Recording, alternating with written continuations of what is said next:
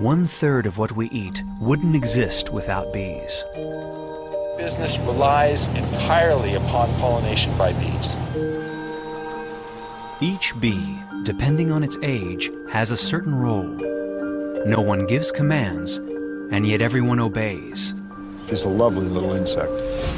Em primeiro lugar, talvez seja oportuno referir que os ritmos do mercado cinematográfico mudaram e mudaram muito. Tempos houve em que, depois da estreia, era preciso esperar, no mínimo, seis meses para ver um filme em formato caseiro, nomeadamente em DVD.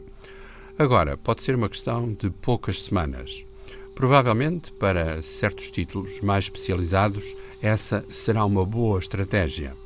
Abelhas e Homens é um desses títulos. Nada mais, nada menos que um documentário sobre a vida das abelhas e, em particular, os muitos problemas que, em algumas zonas do planeta, estão a pôr em causa os mais ancestrais equilíbrios ecológicos e a própria sobrevivência das abelhas.